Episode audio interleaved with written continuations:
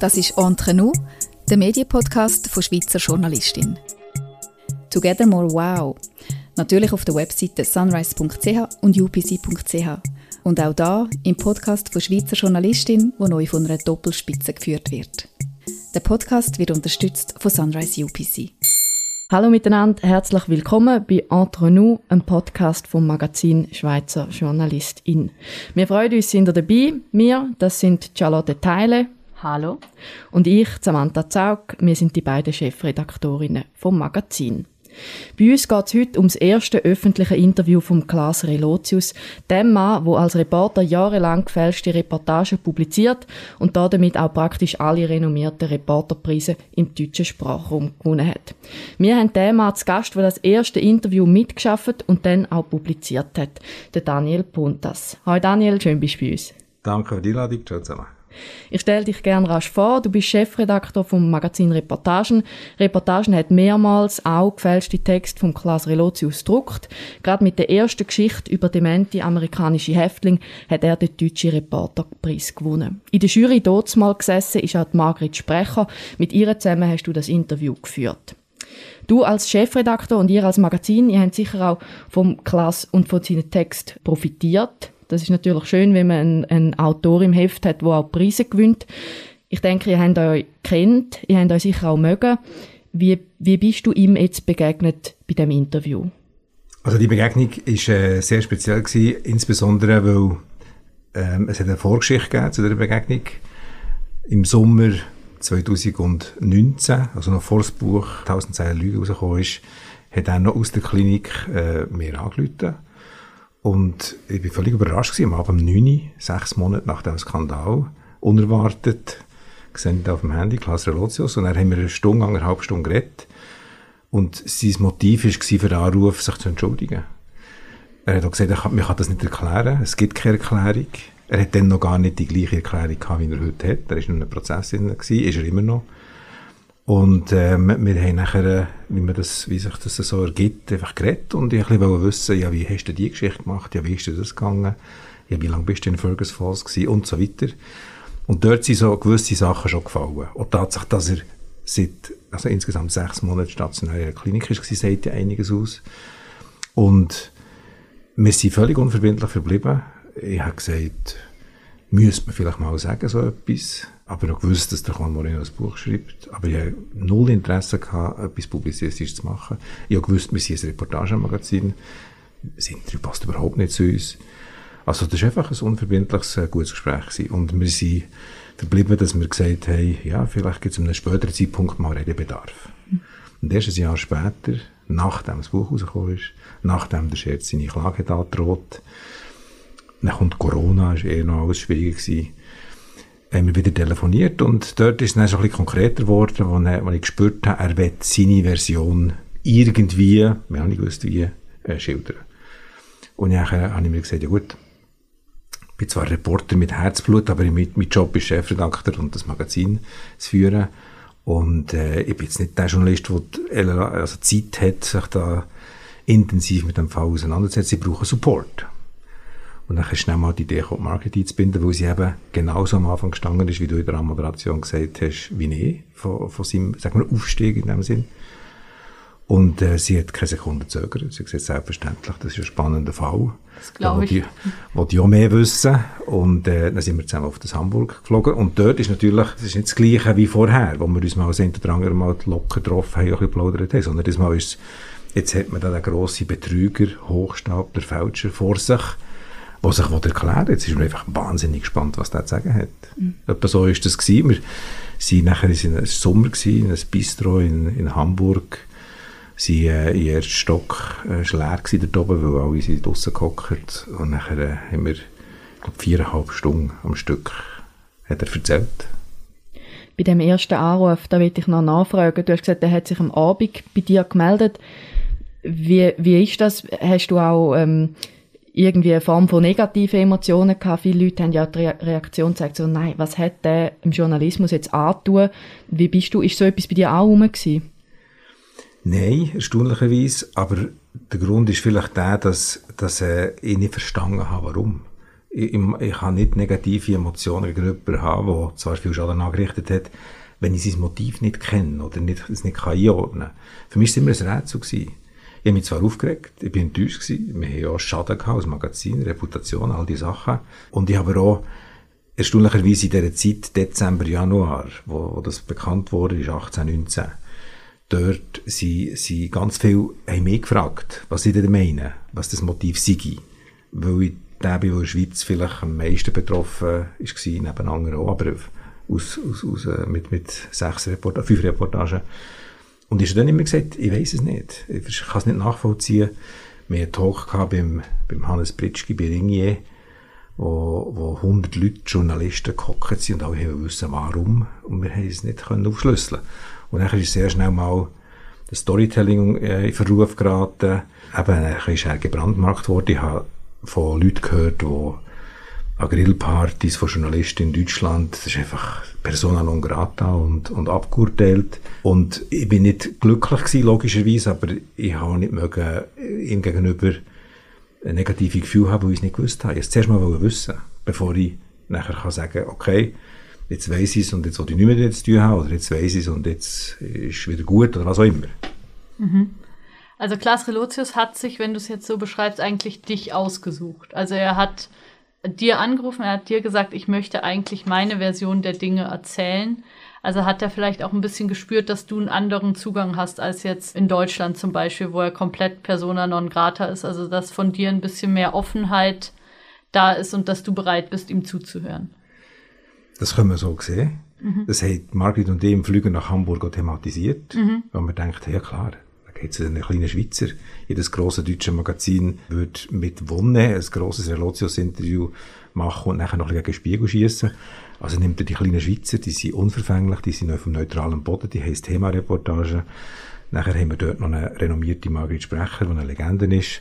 Und der Bund, das, was das Magazin macht, das ist doch ideal. Das ist schon alles mitgeschwungen in unseren mhm. Köpfen, logisch. Ich glaube aber nicht, dass er uns ausgesucht hat, weil das erste Gespräch im Sommer damals, dort ist, wie gesagt, das Thema war, er hat sich entschuldigt. Und erst viel später ist quasi von uns so ein bisschen die Anregung gekommen, ja, willst du das nicht mal äußern? Mhm. Es ist nicht so, dass er uns ausgesucht hat. Vielleicht, wenn man jetzt wieder das klassische Hochstapler-These nimmt, ist es sehr geschickt, oder? Dann hat er gesagt, ich lasse sie es vorschlagen. Dann bin ich ja, nicht ja, der, der es hat vorgeschlagen, oder? Ja. Aber wenn wir davon ausgehen, dass es ehrlich ist, dass er sich entschuldigen dann ist es einfach nur das gewesen, Entschuldigung. Und ich habe ja nachher auch beim Nachprüfen von verschiedensten mhm. Sachen, die er gesagt hat, wo er gesagt hat, ich sich dort und dort und dort und dort entschuldigen, bei Geschichten, die betroffen waren. Das habe ich alles geprüft. Und, und das Wohlwollen und, und die Bestätigung von diesen Leuten, mhm. Äh, das ist ja so. Also du bist nicht der Einzige, bei dem er sich entschuldigt hat? Nein, bei weitem nicht. Okay. Hm. Ja. Sind das andere, weißt du, sind das andere Medien oder auch Protagonisten, Protagonistinnen gewesen? Beides. Mhm. Mhm. Du hast es ja gerade schon angesprochen, man fragt sich so ein bisschen, am I getting played? So werde ich jetzt hier von dem größten Hochstapler, er ist sehr intelligent, wir alle kennen die ja. Geschichte, wie er da von Moreno über Wochen irgendwie gejagt wurde und es immer wieder Aha. geschafft hat, irgendwie alle zu täuschen. Also er ist sicher schlau genug. Ja um das so zu machen. Und ihr fragt euch, ihr sitzt dann da zusammen im Flugzeug, fragt euch, okay, will der uns jetzt spielen in irgendeiner Form? Ich merke jetzt, du hast das Gefühl, nein, das war nicht so. Das war ehrlich. Das war irgendwie glaubwürdig, was er da geliefert hat. Warum denkst du das? Also, wie gesagt, wissen kann ich es nicht. Mhm. Und ein Rest Zweifel bleibt. Ich kann nicht hängen für ihn ins Feuer legen. Das geht nicht. Aber das ist das Gleiche, wie wenn man das Bein bricht und dann hat man Knochenbruch und nachher sieht man, im Röntgenbild, dass die Knochen ist kaputt und wenn er wieder geheilt ist, ist er wieder geheilt. Aber wenn im Kopf etwas nicht stimmt, wir sehen nicht den Kopf hinein. Und da kann man jetzt noch so durch äh, äh, analytische Psychiater sein und mit Berufserfahrung und allem. Wir weiss von Hochstapler, dass sie dazu tendieren, ihre Psychiater einzusetzen, äh, um einfach, äh, um sie einzuseifen und nachher etwas zu erzählen und nachher nach Hause zu sagen, ich bin bei Psychiatrie. Mhm. Also, selbst Tatsache, dass er jetzt über zwei Jahre wöchentlich regelmäßig zum Psychiater geht und wir mit dem geredet, ist ein renommierter Psychiater auf seinem Gebiet in Hamburg, will nichts heissen. Mhm. Auch das ist keine Garantie.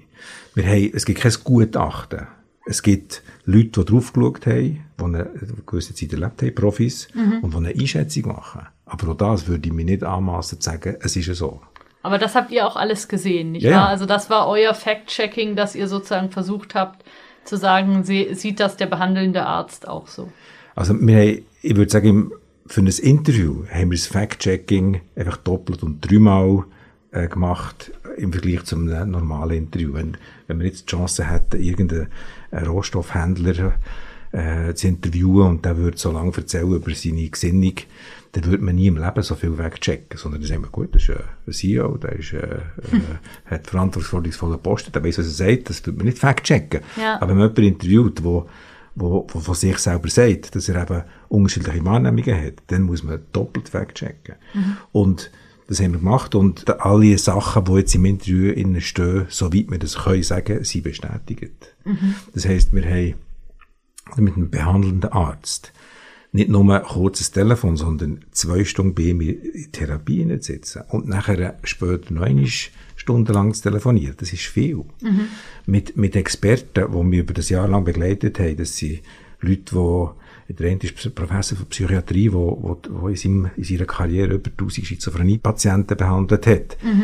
Er würde sich kein so Gutachten anmassen, aber er hat einen sehr, sehr professionellen Blick und er kann Sachen erkennen. Und nachher kann er, kann er sagen, tendenziell ja, kann es sein.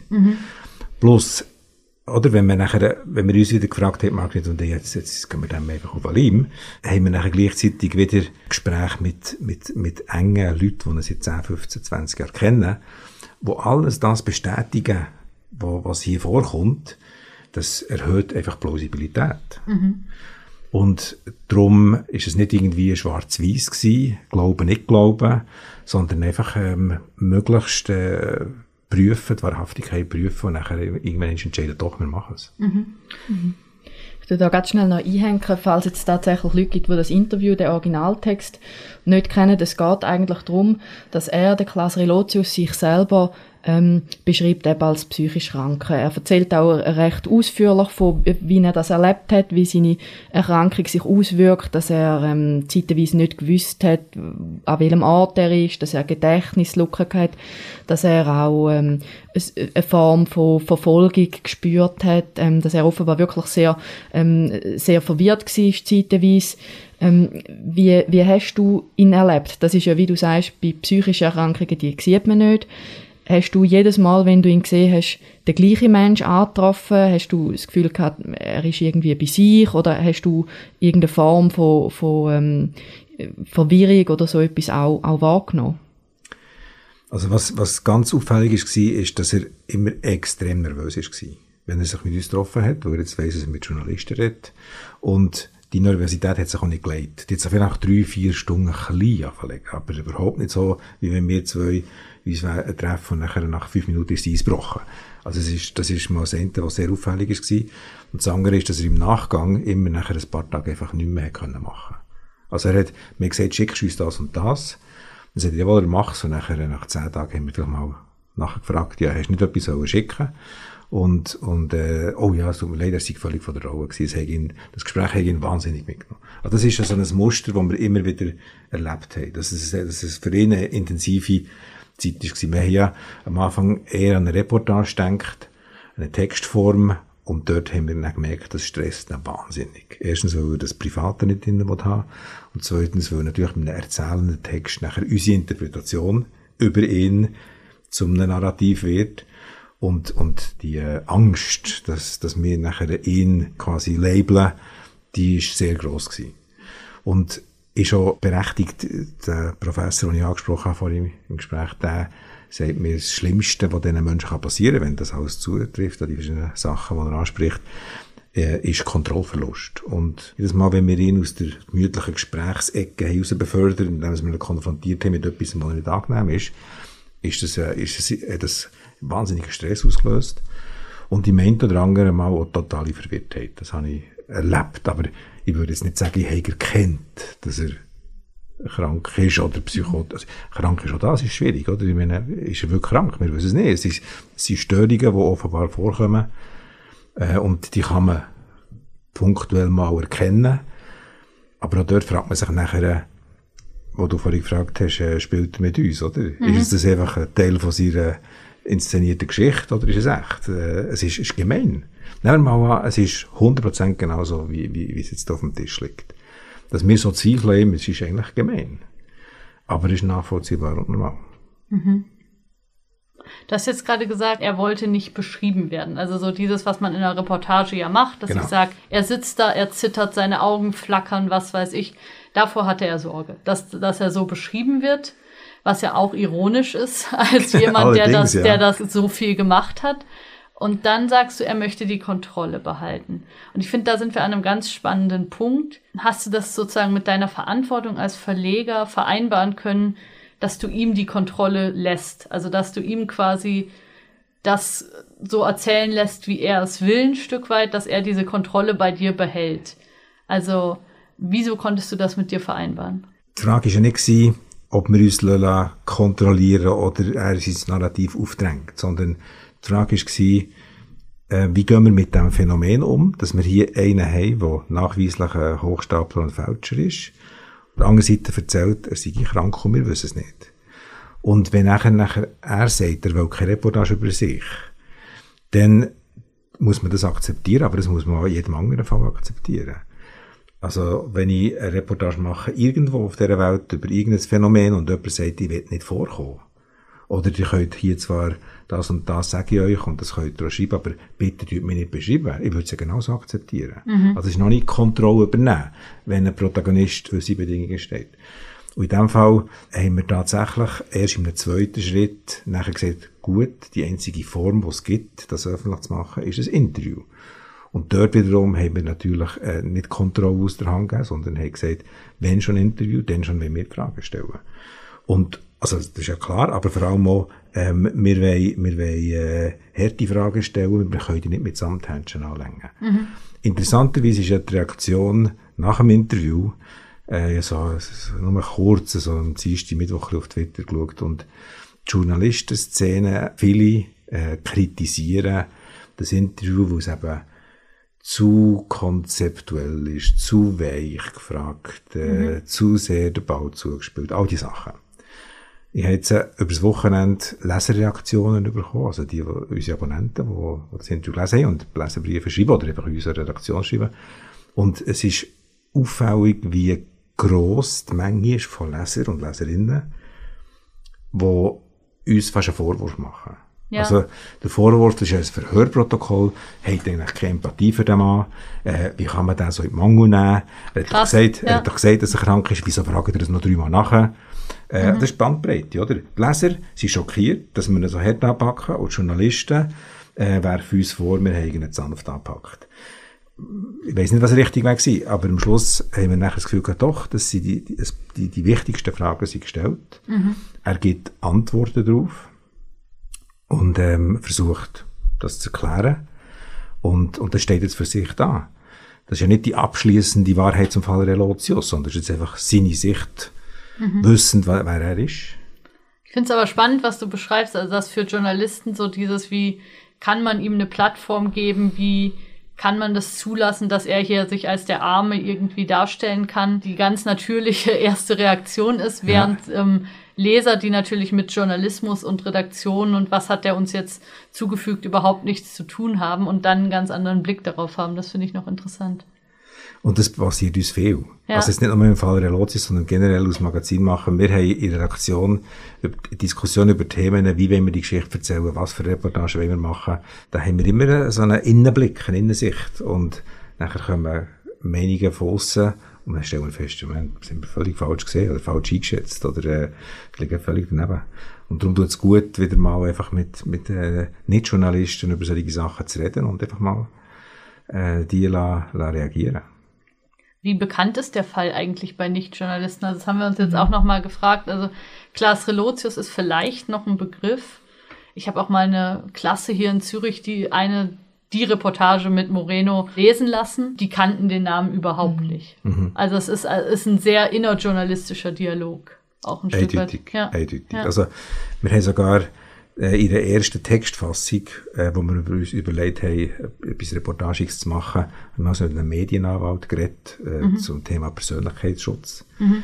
Und da hat mir gesagt, äh, das ist, äh, wenn es eine übergeordnete gesellschaftliche Relevanz hätte, mhm. dann könnte man so etwas machen. Aber Relotius hat keine gesellschaftliche Relevanz. Das ist eine Journalistenblasen-Ding. Ja. Das, ihre 0,1 Prozent regen sich auf und, und drehen sich im Kreis. Aber die restlichen 99,9 Prozent äh, fragen Relotius who. Ja. Das ist schon so. Das ist äh, ein Blasending. Jetzt haben Sie gerade Medienanwälte angesprochen. Wie viel von diesem Interview hat denn Christian Scherz geschrieben?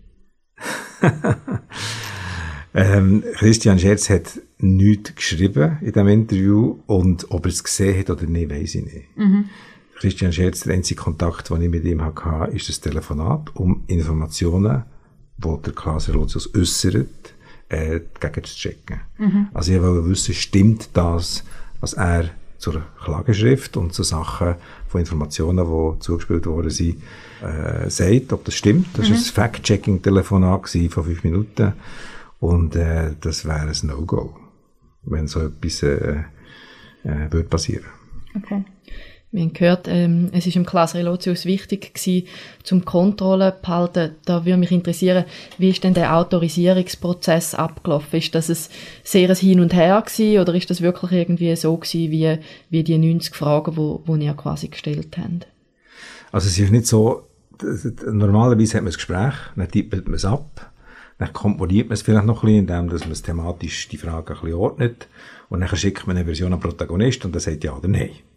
Aber so ist es nicht gewesen. Wir haben ein Jahr Zeit gehabt, beziehungsweise äh, von dem Moment, wo wir gesagt haben, wir machen ein Interview, äh, ist nachher noch ein paar, paar Wochen oder Monate äh, gegangen. Und da haben wir einfach mal ein Gerüst an Themen und Fragen formuliert und ihm zugespielt und er hat die beantwortet. Anschließend gibt es nachher Fragen. Aber es war nachher eine Mischung zwischen schriftlich und mündlich er, er schreibt etwas und ich sage, das, das, das, das ist, du beantwortest die Frage gar nicht, nachher telefoniert man und sagt, da musst du jetzt einfach mal richtig äh, zugeben, was Sache ist und, und die äußern.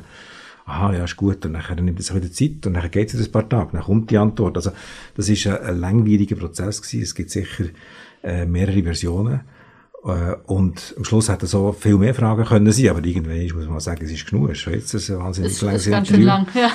Genau. Ja. Und, und nachher, Beschlussfassung sieht man so, das ist jetzt die, die wir äh, publizieren. Nachher ist es, ja, mhm. autorisiert und that's it. Und es hat nicht ein Seilziehen gegeben äh, um einzelne Formulierungen oder was darf rein oder was nicht?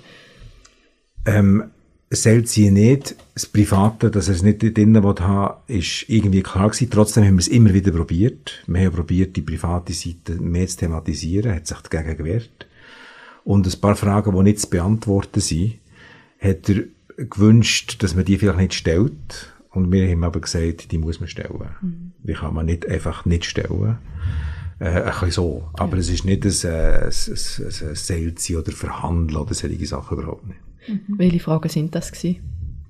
Also die Fragen zum Beispiel, äh, die zu Wikipedia. Und dort sagt er ja, dass er nicht weiß, wer es war. Er kann es nicht gewesen Also der Wikipedia-Eintrag über ihn. Genau. Ja. Also er muss vielleicht mhm. ausholen, der genau. Wikipedia-Eintrag über ihn ist manipuliert worden von einem Surfer, das hat der Tagi irgendwann ein Jahr später äh, aufdeckt, der Thomas Knellwolf, wo in der Nähe von dem Dorf steht, wo er herkommt. Und ähm, die Profile sind angelegt worden in der Zeit, wo er in der Klinik sich aufgehalten hat. Also kann er es theoretisch nicht sein. Und praktisch fällt nachher der Verdacht auf seine Familie und seine Freunde zurück, wenn es doch der Surfer soll sein in der Nähe von dem Dorf, wo er herkommt. Also weil er, weil er nicht wollen, dass seine Familie und Freunde schon wieder unter Beschuss sind. Weil damals, nach dem Artikel von Thomas Knellwolf, äh, hat es natürlich einen Telefonterror gegeben bei sich daheim. Aber, also hat seine Eltern schützen und das nicht drinnen haben. Und man sieht, wenn wir die Frage nicht stellen, dann, dann äh, kann man uns nicht ernst nehmen. Das muss man thematisieren. Und er hat es ja nicht beantwortet. Er hat gesagt einfach, er, er weiß nicht, wer es war und er kann nur mit bestem Wissen und Gewissen sagen, dass es seine Eltern nicht sind und dass er dann in der Klinik war. Jetzt haben wir das Problem nicht gelöst. Aber oder, was ich nachher letzte Woche auf Twitter erlebt habe, ist, äh, wie naiv das der eh war, weil ich nicht habe festgestellt, dass man in der Klinik Wochenende oder Tag frei kann Nein. Aber selbst das haben wir überprüft, oder? Wir haben mit der Klinikleiterin Bestätigung, dass er die stationäre Aufenthalt von A bis Z stationär ist, ohne Urlaubstage. Also, das ist nachher irgendwann das Klein-Klein von Beweis und Gegenbeweis, wo ich muss sagen, nein, also, ich habe noch ein Leben und ich habe noch etwas anderes als Relotius und ich kann es nicht jeden Detail nachher säckeln, aber das sind so Sachen, die er lieber nicht thematisiert hat und wir gesagt haben, das müssen wir thematisieren und er hat es noch verstanden, dass es nicht anders geht, als über das zu reden. Mhm. Wir haben jetzt über das Seilziehen ein bisschen gesprochen. Gab es denn auch ein Seilziehen zwischen Ihnen und Margret Sprecher oder waren Sie sich einig? Das habe ich äh, Sie gesagt, sorry.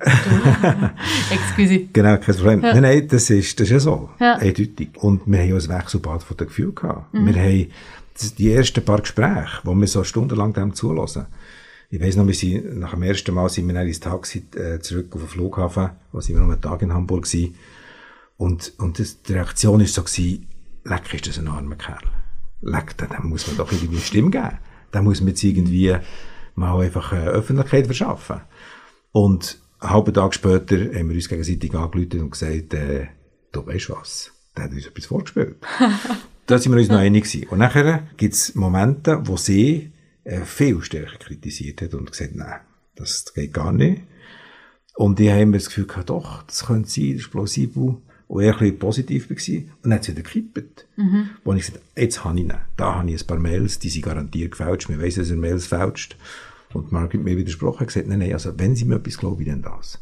Also wir haben nachher selber angefangen streiten. Ja. Und, und mir ist permanent, mir ist permanent in dem, in dem unauflösbaren Lügnerparadoxon, oder? Man kann, man, man weiss nicht, ist es, ist es wahr? Gleichzeitig, ähm, hat man sich damit dabei, dass man eigentlich denkt, das könnte sein, aber man kann es nicht wirklich sagen. Das ist auch das Gefühl, was man beim Lesen hat. Ich glaube, deshalb sind auch die Reaktionen so emotional, weil man sich irgendwie so reingezogen fühlt in diese Unsicherheit zwischen Wahrheit und Lüge und eben selber nach einer Frage so denkt und nach der nächsten so. Und das ist einfach ein unangenehmes Gefühl. Mhm. Also ich finde, das ist, glaube ich, auch weshalb wir Menschen so ungern mit Lügnern und Betrügern zu tun haben, weil man sich so unsicher fühlt und sich irgendwann selber nicht mehr traut, oder? Mhm, mh. Und dann kommt etwas anderes dazu, das ist in der Auseinandersetzung mit Experten zum Thema Hochstapler, habe ich das so ein bisschen festgestellt, äh, dass die, dass die ein wahnsinniges Talent haben, jetzt wenn man den klassischen Hochstapler nimmt, äh, jemanden für sich zu gewinnen. Das sind charmante Leute, das sind ja irgendwo durch, haben sie so ein bisschen etwas Gentleman-Deliktmässiges. Es ist ja nicht irgendwie Mord und Totschlag in der Regel, sondern eben vielleicht ein finanzieller oder ein literarischer oder was auch immer Betrug. Und die fliegen auf und anschließend gehen sie sich entschuldigen und der Mensch tendiert dazu, den Leuten sofort zu vergeben. Also mir ist gegenüber einem, Nach einem Hochstapler, der sich entschuldigt, nicht nachtragend. Und das ist ein roter Faden, der sich durch die Geschichte zieht. Wir, wir tendieren dazu, zu vergeben und, und, und sich wieder einzusehen unter Umständen. Und das ist schon, wir schauen sich nachher selber zu, oder? Ich sitze mit ihm, so jetzt mit dir hier mhm. am Tisch. Er erzählt und erzählt aus deinem Leid und das hat er gemacht und das selbstverständlich. Und nachher schaue ich mir selber zu, wie ich eigentlich weiss, dass er, wenn er einer wäre, jetzt mit mir spielt. Mhm. Weil ich dazu tendiere, ihm zu glauben. Mhm. Ähm, aber hinter dieser vermeintlichen Empathie äh, oft, sich oft eben ein, ein kaltblütiger Mensch äh, versteckt. Mhm. Also wir, wir sind immer drei Leute im Gespräch, nämlich er, ich und mein Wissen, wo zu diesem Fall ein bisschen mehr weiss und uns beobachtet. Mhm. Und das ist ein permanenter Konflikt. Es, ja. ist, es ist wahnsinnig unangenehm. Weil, wenn wir Reporter irgendwelche Leute beschreiben und, und Leute treffen, dann ist das Faszinierende eben, die Vertrauensbasis, die sich ergibt, wenn man sie längere Zeit begleitet, in ihrem Leben teilzuhaben und, und einzutauchen. Und dann gibt es so eine, muss man aufpassen, so schnell ist es nicht zu persönlich wird, aber das, es gibt eine Beziehung. Und, und das ist ein gutes Gefühl, eine neue Realität lernen zu kennen. Mhm. Und hier muss man das permanent hinterfragen. Und, und das ist nicht angenehm zum Arbeiten. Das glaube ich, ja. Mhm. Sie haben in einem Interview erzählt, dass es Ihnen schon mal passiert ist, dass Sie auf einen Hochstapler hereingefallen sind. Auch ein berühmter Name, Tom Kummer. Ähm, hatten Sie nicht das Gefühl, dass ich möchte das auf keinen Fall nochmal machen? Ich bin im Zweifel immer zu gutgläubig, oder? Natürlich. Ja. Äh, Tatsache, dass, wir, dass ich, nicht mehr, ich, ja. das war wirklich ich, äh, auf äh, Tom Kummer noch eingespielt geht, ähm, das äh, ist mitgeflossen im, Hinger, ja. im Hinterkopf. Ausgerechnet die wo Tom Kummer eine Chance haben gegeben, ja. bringen jetzt Relotius. Dass der Kommentar wird kommen, das ist auf der Hand gelegen. Klar, das kann man ja. nicht aus der Welt schaffen. Und beim Tom Kummer ist es aber aus meiner Sicht ein völlig anderer Fall. Das ist einer, der sich auch heute noch mit seinem mm, Werk über den Journalismus stellt. Er sieht sich als Künstler, er tut als Künstler kritisch jetzt in dem vom Journalismus einen Spiegel vorhalten. Das ist seine Absicht mhm. und hat er das betrogen und uns sehr klar und deutlich betrogen. Das ist äh, lamentabel, es ist passiert, äh, aber natürlich ist das nachher bei der Auseinandersetzung mit ihm immer mit, mitgeschwungen im Hinterkopf. Ich weiß gar nicht, ob ich das jetzt erzählen darf, sonst schneiden wir es raus, aber du hast mir doch auch gesagt, dass Tom Kummer und Relotius sich sogar mal fast getroffen haben, oder? Ja, ich weiß auch nicht, ob man es erzählen kann, aber ich kann das ja mal erzählen.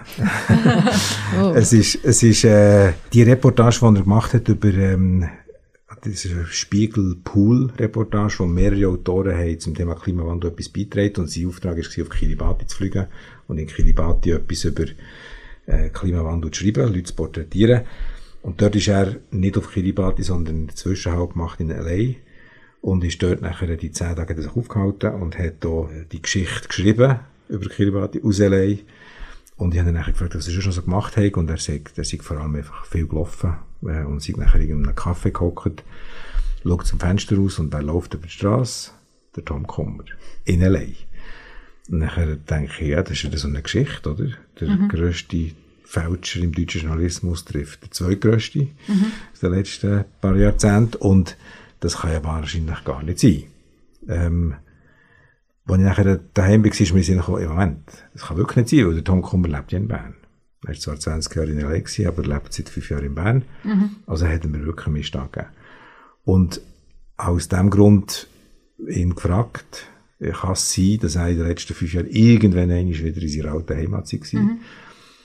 Und dann hat er das bestätigt und es sind ziemlich genau die gleichen zehn Tage, wo er ferienhalber in den letzten fünf Jahren in L.A. war, mhm. wie der Lotius zehn Tage sich dort aufgehalten hat für seine Kiribati-Reportage. Okay. Also die Koinzidenz ist bewiesen in dem Sinn. Mhm. Ausser die beiden grössten Fälscher geben sich gegenseitig äh, ein Alibi. Erstens, äh, genau. Und das ist natürlich genau der, äh, der naheliegende Gedanke, oder? Die zwei stecken unter einer Decke und, und der Kummer hat ihm Relotius empfohlen, gang zum Puntas, der glaubt er sicher. Das sind alles Sachen, die nachher wieder äh, oh äh, vorkommen, ja. oder? Kommt noch dazu, dass der Relotius, das wissen die wenigsten, der hat auch zwölf Hollywood-Interviews gemacht. Vor seiner Zeit bei uns und vor seiner Zeit im Spiegel. Und die Hollywood-Interviews, die könnte man ja mal genauer anschauen. Mit wem hat er da so gesprochen? Also, die, das sind Regisseure hauptsächlich, aber nachher, ich bin nicht so gut in Namen, aber der Joaquin Phoenix hat er interviewt. Mhm.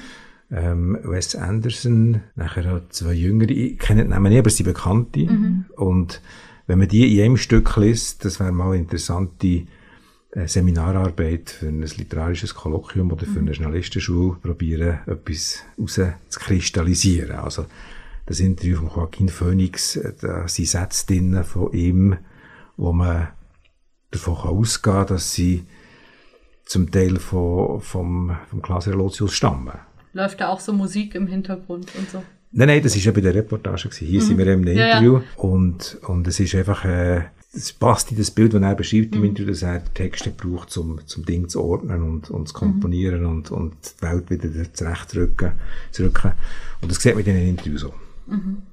Was ich gerade total spannend fand, du hast gesagt, du hast dann Tom Kummer angerufen, um ihn zu fragen, warst du denn da in LA zu der Zeit zufällig? Das heißt, du hast auch immer noch Kontakt mit ihm. Du scheinst also nicht verbittert zu sein mit diesen beiden Leuten. Also ich habe habe nicht angerufen, sondern habe ein Mail geschickt und mhm. ich habe nicht gesagt, dass es um einen Klaas Relotius geht, sondern einen anderen Vorwand äh, mhm. gebracht. Und es ist aber tatsächlich das erste Mailwechsel seit dem Fall, wo er uns betrogen hat, äh, wo wir jetzt miteinander hatten. Wegen dem sind wir jetzt nicht irgendwie Buddies und würden morgen ein Bier trinken, aber ich meine, irgendwann ist das Leben geht weiter und wir können nicht einfach äh, Groll hegen und nachher jemanden zur Persona non grata erklären und äh, ewig schneiden. Also das ist nicht meine Haltung. Mhm. Das finde ich, das spürt man sehr, dass das nicht deine Haltung ist. Also dass du da eben auch, dass die Neugierde auf den Menschen für dich immer stärker ist, als so dieses ihn verurteilen zu wollen, oder?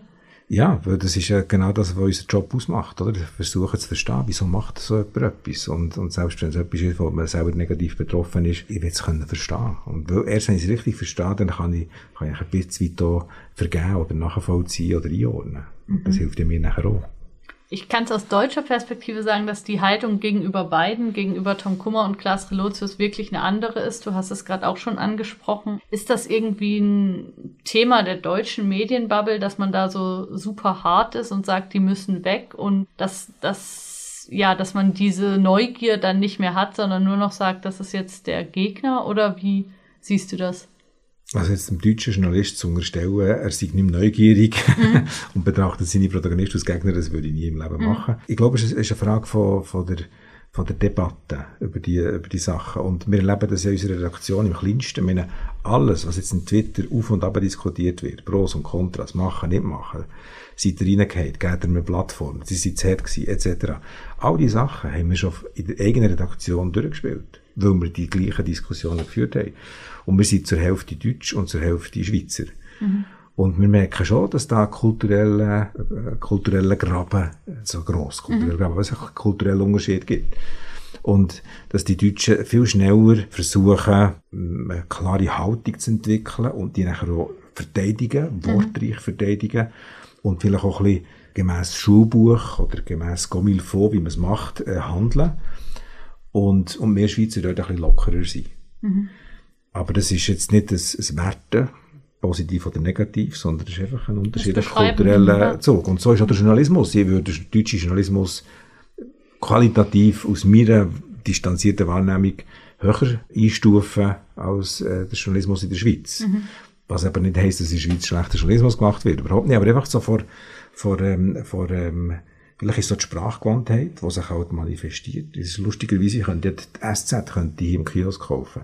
Aber ich lese es immer nur dann, wenn ich auf Deutschland gehe, wo ich das Gefühl habe, ja, das ist eine deutsche Zeitung, also in Deutschland kaufe ich eine deutsche Zeitung. Aber und, und wenn ich erstmal, wenn ich das SZ lese, dann bin ich einfach geschlagen von der sprachlichen Wucht, von der mhm. Dominanz.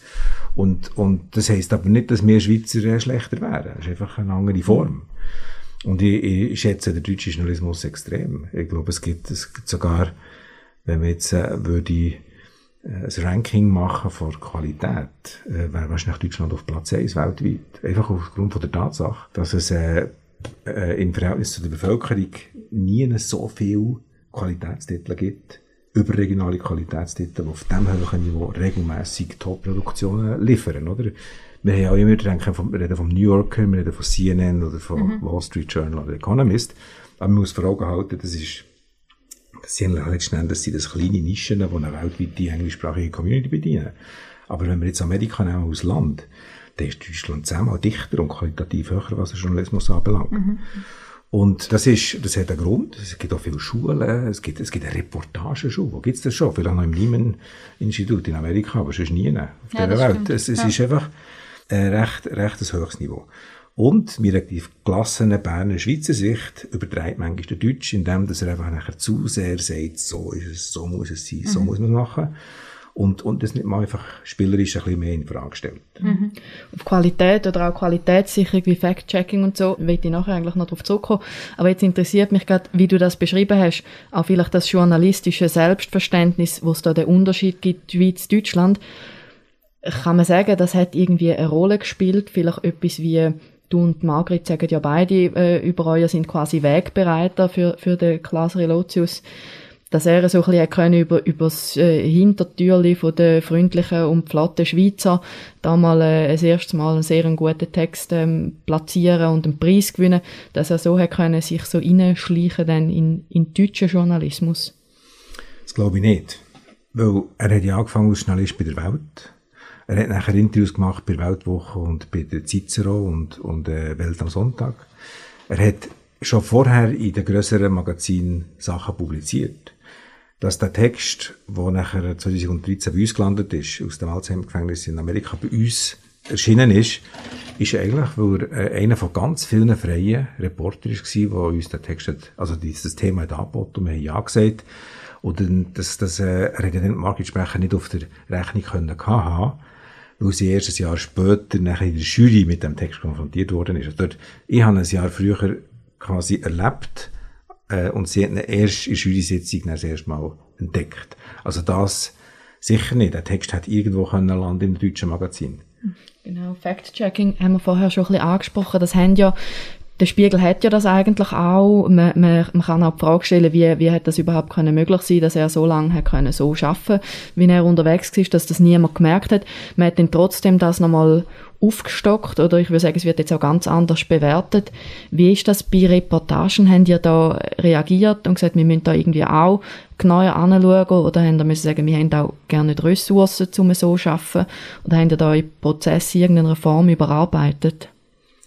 Also wir haben bis 2016, äh, wo er seine letzte Text bei uns hat publiziert, gar kein eigentliches Fact-Checking gehabt, sondern einfach ein normaler Redaktionsbetrieb, der betreuende Redakteur hat die Sache auf Plausibilität geprüft, hat vielleicht stichprobenartig, wie nicht damals im Gefängnis, ein Telefon gemacht, äh, kann das sein, ist das so gewesen, aber mehr nicht. Also nicht ein wirklich systematisches Fact-Checking.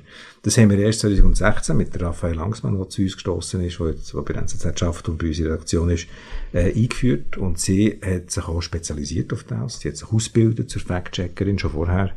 Und seit 2016 haben wir so etwas wie ein systematisches Fact-Checking. Aber eben, Basis von einem guten Text ist das Vertrauen zwischen Protagonist und Reporter, dass dort etwas entsteht, was nachher der andere darüber schreiben kann. Und zwischen Redaktion und Reporter, wo wir ihm Freiheiten geben, ihm Vertrauen äh, und er nachher auch hoffentlich aufgrund von seinem Berufsethos etwas abliefert, wo er hinterstehen kann. Und letzten Endes geht es eben nachher zurück von Redaktion zum Leser. Wir präsentieren dem Leser etwas, wo wir das Gefühl haben, das entspricht etwas warm. Also in der idealen Welt braucht es keinen Fact-Checker. Und der Fact-Checker hat einerseits die Aufgabe, wirklich die Fakten zu checken, damit nichts Falsches drinsteht, wo ja unabsichtlich keinen Text reingelangt, dass man etwas abschreibt oder, oder noch einmal erzählt, ob schon falsch ist. Aber auch natürlich die übergeordnete Frage, hat er jetzt da zugespitzt, kann man ihm vertrauen, ist er nicht ein bisschen am Flunkern, solche Sachen. Und ähm, wir haben unsere Prozesse nicht geändert, nein. Wir haben es einfach, es, es hat vielleicht ein, die gelesene Wand ist grösser geworden, wir haben ein stärkeres Bewusstsein dafür, oder? Oder das Ironisieren vom Begriff Relotius. Wir haben Reporter, die uns Geschichten anbieten und schon im Disclaimer schreiben, dass sie, dass sie eben äh, völlig relotiusfrei an Fakten halten. Also sie thematisieren es. Ja. Oder dass wir einen Text lesen, einen schönen Abschnitt, und nachher wie einen Verdacht schon haben, ob schon es gar keinen Grund gäbe, einen Verdacht zu äußern. Weil man einfach die Brille nicht mehr wegbringt, oder? Man, man ist immer so ein bisschen skeptischer. Und auch hier, der kulturelle Unterschied, die, sagen wir mal, eher die deutschen Vertreter unserer Redaktion, die sind dort, ähm, insofern geschädigter und mhm. schauen besonders noch mehr drauf, während dann wir vielleicht eher, eher mal drüber schauen und das Gefühl haben, doch, das ist doch souverän und das geht doch. Mhm. Du hast ja auch gesagt, dass du manchmal findest, das geht ein bisschen zu weit, das Fact-Checking, oder?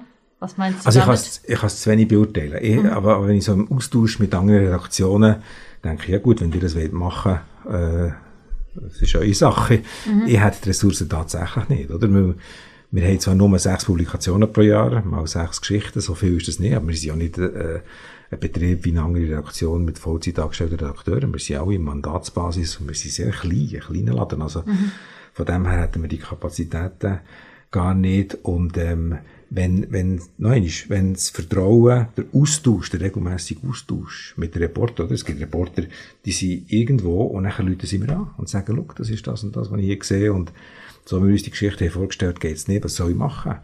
Und nachher redet man darüber, nachher versucht er, er oder sie einen neuen Weg und nachher entsteht etwas und wenn man permanent miteinander redet, sich austauscht, von seinen Sorgen gehört und von seinen äh, inneren Zweifeln, dann gibt es ein Kit zwischen, zwischen Redakteur und Reporter, wo, wo im Idealfall dazu führt, wir haben einen Fall gehabt, Barbara Bachmann, der einen Preis gefunden hat, der Axel Springer Preis, wo nachher bei der Preisübergabe gesagt hat, eigentlich wird sie der einer betreuenden Redakteurin geben. Mhm. Weil sie hat mindestens so viel geleistet für den Text, so wie er heute steht, äh, wie sie, die auf dem Feld war. Also, ähm, darum Vertrauen und äh, Job richtig machen und mit, mit der richtigen, dem richtigen Ethos Journalist sein, das ist entscheidend und nicht Fact-Checking-Maschinerie hinten dran. Mhm.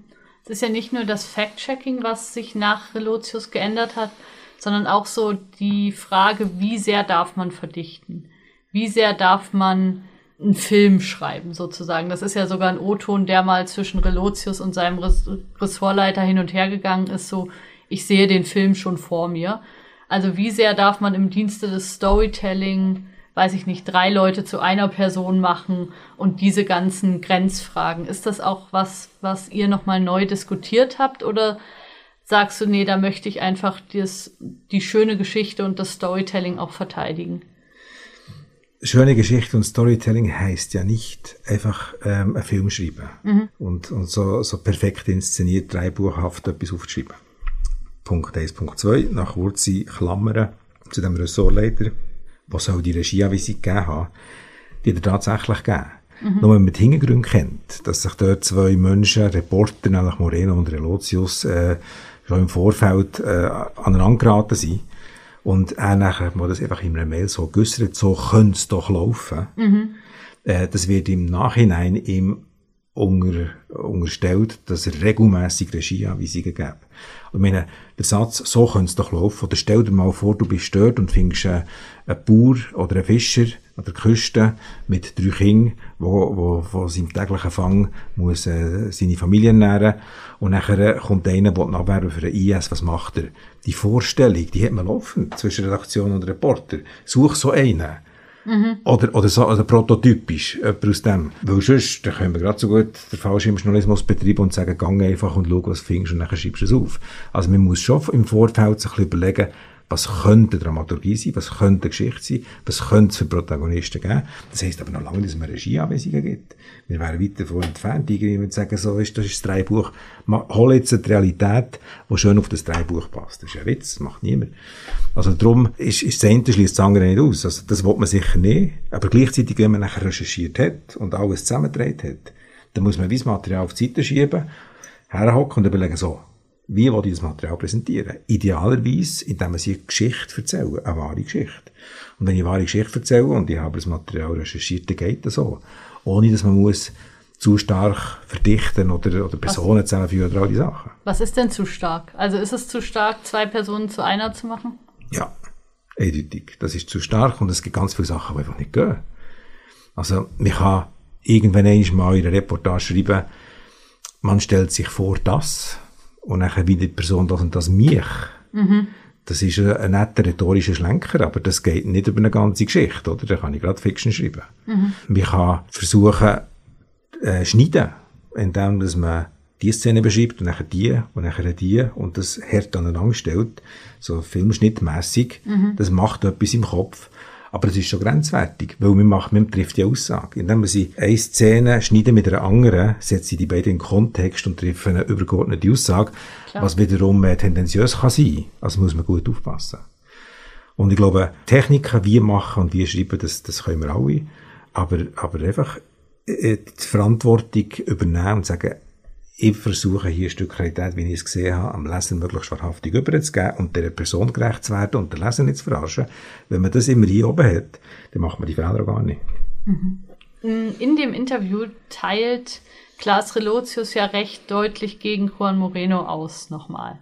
Da ist er sehr klar. Da kann er auf einmal ganz genau sagen, da hat er keinen Gedächtnisverlust, da kann er ganz klare, deutliche äh, Unterschiede machen zwischen richtig und falsch und dem Kollegen Vorwürfe machen.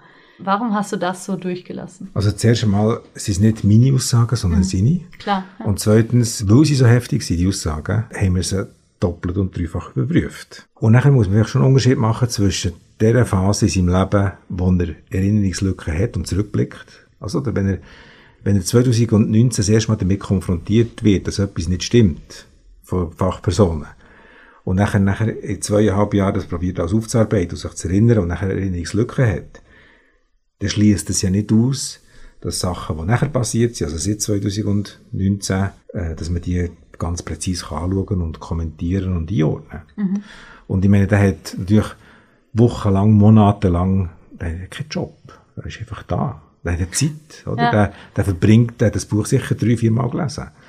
Und, und, äh, all die Sachen, die er da nennt, die sind ja da. Das ist ja nicht irgendwie etwas, wo, wo man muss fragen, man ich mich noch richtig erinnern oder nicht. Also, der, ich sehe keinen Widerspruch zwischen der Erinnerungslücke und der Analyse vom Heute und Jetzt. Mhm. Plus, weil die Aussagen aber so heftig sind, haben wir äh, versucht, all die Sachen, die er sagt, auch auf Plausibilität hin zu prüfen. Und sie sind plausibel? Ja, sonst hätten wir es nicht durchgelassen. Mhm. Wir haben auch Verantwortung gegenüber einem, der so kritisiert wird. Ja, klar. Genau. Und, und er hat, wir haben ja natürlich die Möglichkeit, sich zu äußern. Das wollte er nicht. Das hat er nicht. Mhm. Dann habe ich noch eine letzte Frage. Stehen die noch in Austausch miteinander?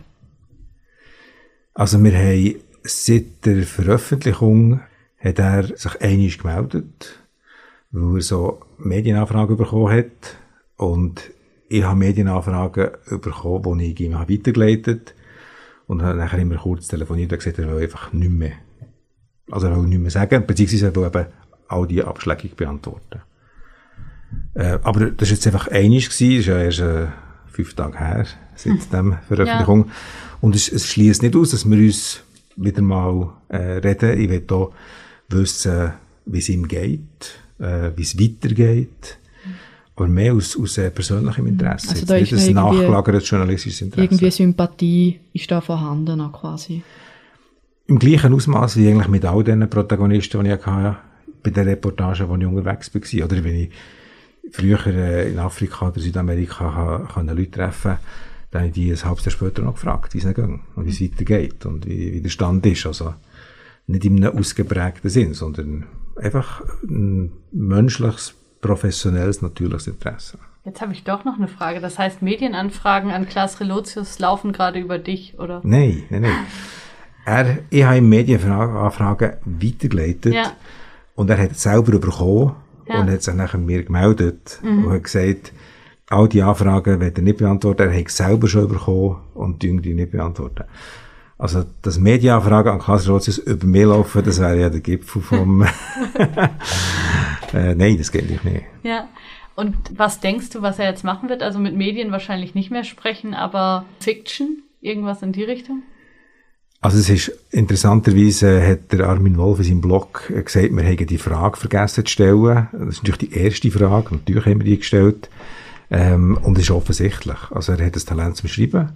Und äh, sogar seine Experten aus dem äh, Psychiatriebereich empfehlen ihm zu schreiben. Und er muss einfach ein anderes äh, Feld finden von Schreiben. Und ob es ein Fiction ist oder keine Ahnung was, aber sicher nicht Journalismus, äh, ist naheliegend. Aber wir wissen es nicht. Ja, danke dir vielmals, Daniel, bist du bei uns gewesen. Hast dir Zeit genommen für das Gespräch. Das Interview mit der Margret Sprecher oder der Text von der Margret Sprecher, wo auch bei dem Interview dabei war, den gibt's dann bei uns im Heft in dieser Ausgabe, wo jetzt dann erscheint. Und damit sind wir am Ende von dieser Folge. Ich danke euch vielmals, sind ihr dabei gewesen, habt ihr bis dahin gelassen. Macht's gut. Ciao zusammen. Das war Entre nous, der Medienpodcast von Schweizer Journalistin. Unterstützt mit Together More Wow von Sunrise UPC. Besuchen Sie auch die Webseite sunrise.ch und upc.ch. Herzlichen Dank an Radio Lora Zürich.